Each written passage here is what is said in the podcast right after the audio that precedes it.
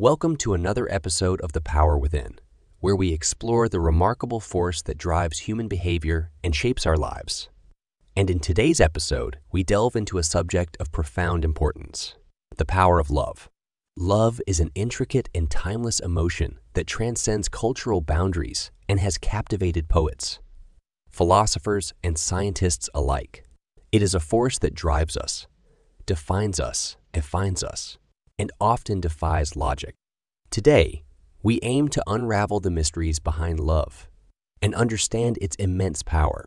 To fully appreciate the power of love, we must examine its historical significance and the various perspectives that have shaped our understanding. Love, in its many forms, has been central to almost every civilization throughout human history. From the ancient Greek concept of eros to the Indian idea of kama, love has been celebrated in literature, art, and music, weaving its way into the fabric of our society. Love is not just a concept celebrated in the arts. It also has a profound impact on our mind and body. Scientists have uncovered that there is an intricate neurochemical response within our brains when we experience love. Neurotransmitters like dopamine, oxytocin, and serotonin flood our brain, creating feelings of euphoria, attachment, and happiness. Studies show that these chemical reactions not only improve our emotional well being, but also bolster our physical health. Love has long been regarded as a powerful force that has the ability to heal emotional wounds, mend broken hearts, and foster personal growth.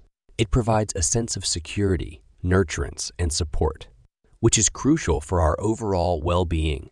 Research suggests that individuals who experience love and maintain healthy relationships have lower levels of stress, better cardiovascular health, and increased life expectancy.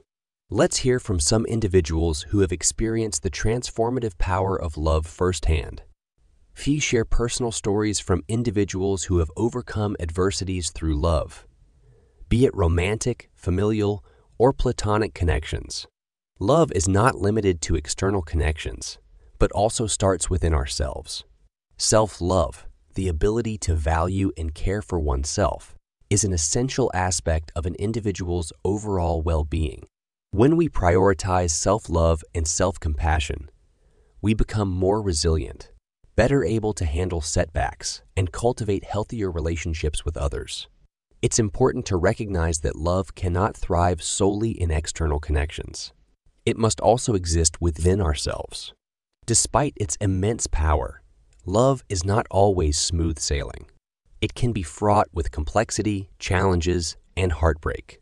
Relationships may face conflicts, betrayals, or the loss of a loved one.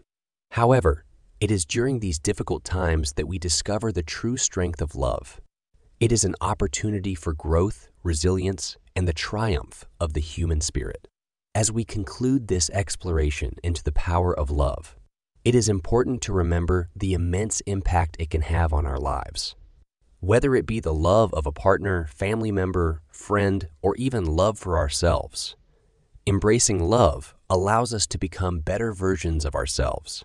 It fosters compassion, empathy, and a greater sense of fulfillment in all areas of life. Thank you for joining me on this journey through the power of love. I hope it has brought you a deeper understanding and appreciation for this remarkable force that shapes our lives. As always, remember to embrace love, both within yourself and in your interactions with others.